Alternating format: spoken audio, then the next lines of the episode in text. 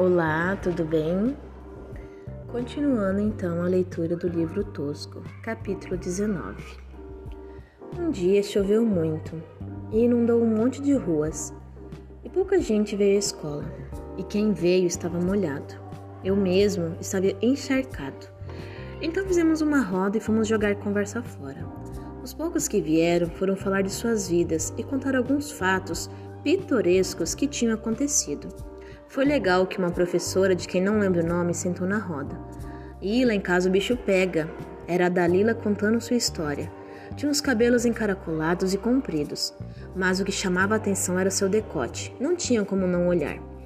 A Dalila não largava no seu celular por nada neste mundo. Ficava mandando e recebendo torpedo o tempo todo. Também mascava chicletes o tempo todo e falava pelos cotovelos. Moro com minha irmã, duas irmãs e um tio que bebe e não faz nada. Meu pai largou minha mãe por outra.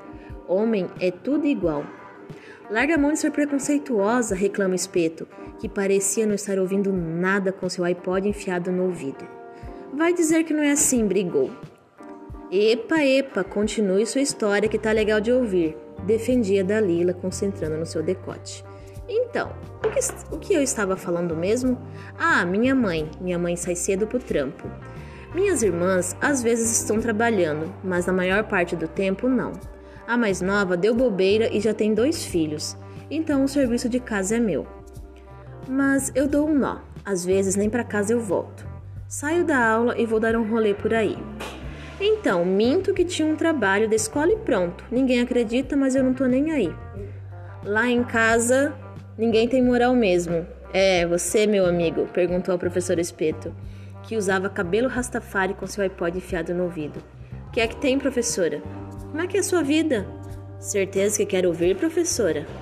O espeto tirou o iPod da orelha e rasgou. É uma bosta. Moro com minha avó maluca, duas tias e, uma, e um primo mala. Minhas tias é quem sustenta o cafofo.